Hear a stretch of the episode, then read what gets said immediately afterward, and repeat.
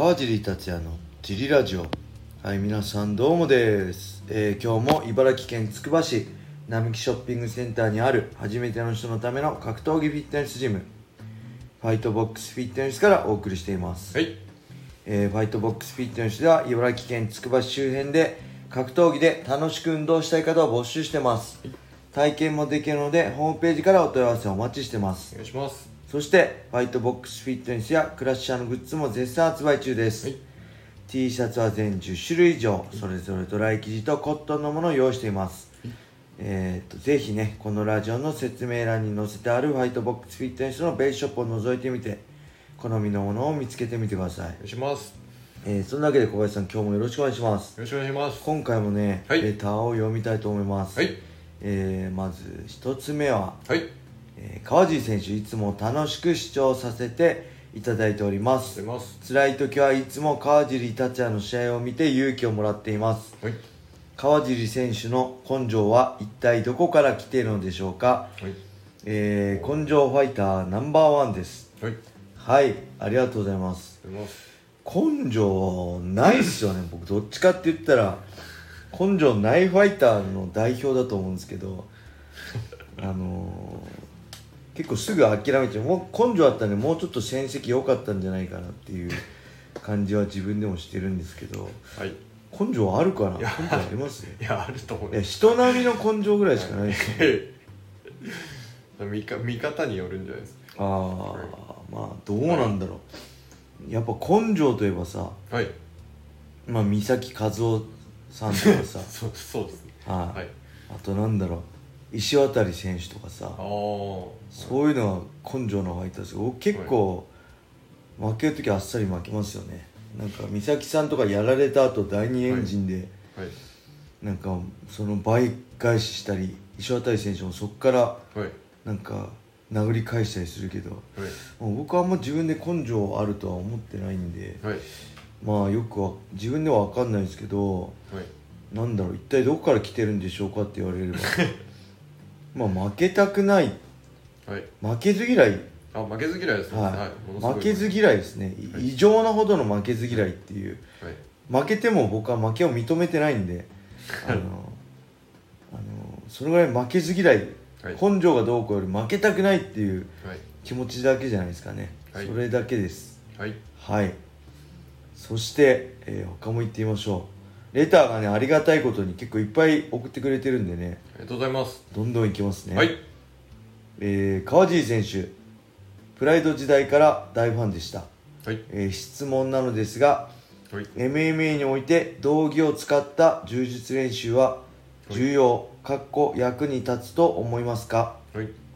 えーもちろん道着なしのグラップリングはやっていると思いますが、はい。知り合いのプロ格闘家や海外の選手の中にはあえて道着を使った練習を取り入れている方もいます。はい。その知り合いのプロ格闘家は、はい。い、わゆる農着のグラップリングに加えはい。柔道着を着てスパーリングすることで、はい。えー抑え込みの重心の位置など総合に役に立つと言っています。はい。川尻選手のお考えを教えていただければといけいただければ幸いです。はい。あと QUINTET のオファーがあれば受けますか？はい。個人的には盾役としてぜひ川尻選手見てみたいです。はい。はいありがとうございます。これ前にも話したんですけどはい。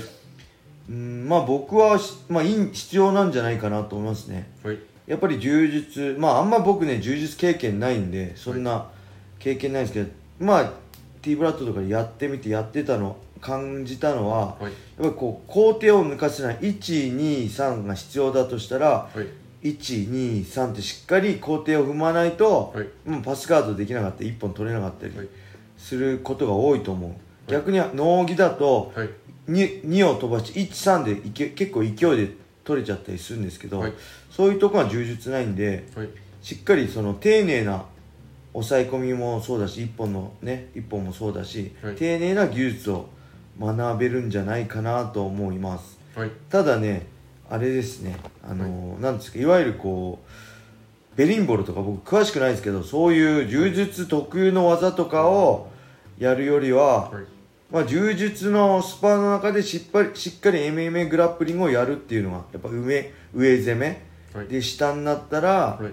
まあ、立つ上がフラ立ちに戻るとかそういうのをやれば、はい。すごい効果的なんじゃないかなと思いますけど、はい。まあ、そういう中でねしっかり、あのー盆栽柔術のねクレベルとかサトシとかねしあの試合までも柔術やるって言ってるんで、はい。まあ、そういう意味でも、まあ、効果はあるのかなと思いますね。ただ僕はそんなに柔術はい。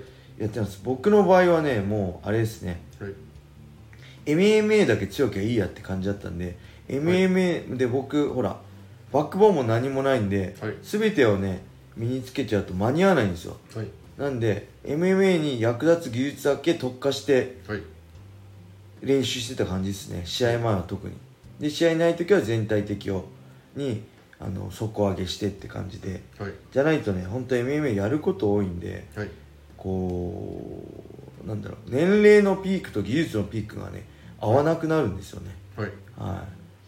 あとあとブラジルこれ大沢さんが言ってたけどブラジル人ははい。なんかあれですよねまあ今はちょっとあれですけど数年前のブラジル人は、はい。ムエタイと柔術をやってそれをうまく別々に練習してそれをしっかり総合で、あのー表現してる。柔術とムエタイ、あなるほどなと思いました。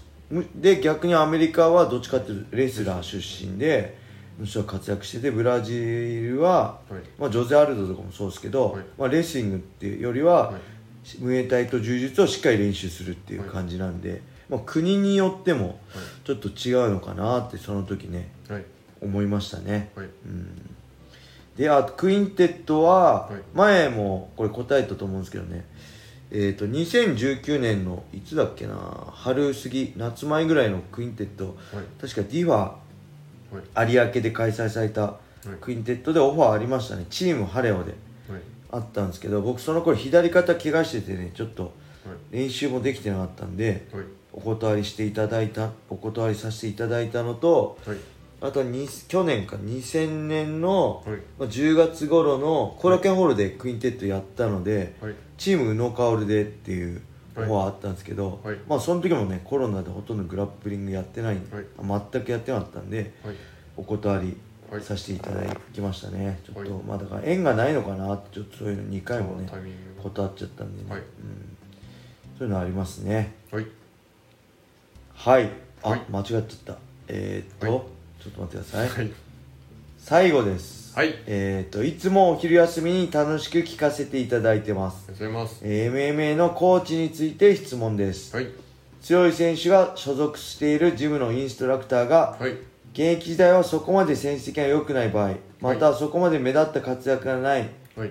パターンをたまに見受けられます。必はい。ずしも強い選手を指導しているはい。インストラクターの現役時代の戦績と指導力については全く別物になりますでしょうか、はい。えー分かりづらい質問かもしれませんがご回答お願いします。はい。はい。まあこれプロ野球でもねよく言いますよね、はい。名選手名監督にあらずって感じで、あの選手としてす素晴らしかったからといって、はい。監督としても、はい。あの素晴らしい成功を収めるとは限らないはい。のはもうどのスポーツでもそうだと思うし、はい。うん僕がね勝手に感じてる感覚だとやっぱ天才系の天才肌の人ははい。やっぱりね何でもできちゃう人は、はい。できない人の気持ちが多分なかなか分かりづらいと思うんですよ、なんでそういう意味で結構天才肌の人はあー答え例出しづらいですね。固有名詞出しづらいんですけど、まあ、野球でもそうじゃないですか。自分の好きな海外サッカーでもはいありますはい。ちゃんと理論で説明できる人は、はい。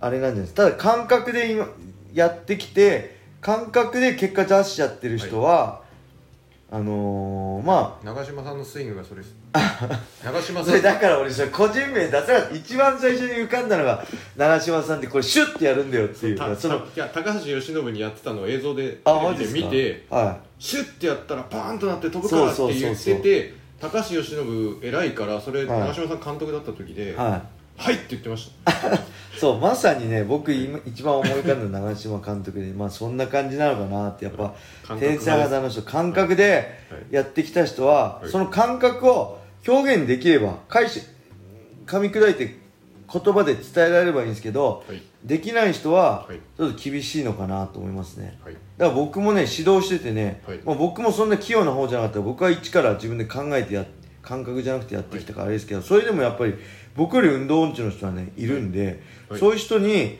どうやってあの分かって伝えるかっていうのはね、はい。すごいね指導してて勉強になってそれは T ブラッド時代からねずっと勉強になった、い。なってますね。やっぱ頭で理解しないとはい。あの納得できずに体使えない人もいるし、はい。じゃなくて頭よりも体の感覚だったりリズムだったりで、はい覚えて動ける人もいるし本当ね人それぞれなんで、はい。まあ、その辺をうまくはい。いろんなタイプはい。をそのもうこれはこうって決めないでその人に合わせて指導できる人が、はい。まあ、一番いい指導者なんじゃないかなと思って、僕もねそういう指導者になりたいなと思って日々勉強してますね。はい。はい。そんな感じですかね。はい。えー、レターありがとうございました。それではね今日はこんな感じで終わりにしたいと思います皆様良い一日を。まったね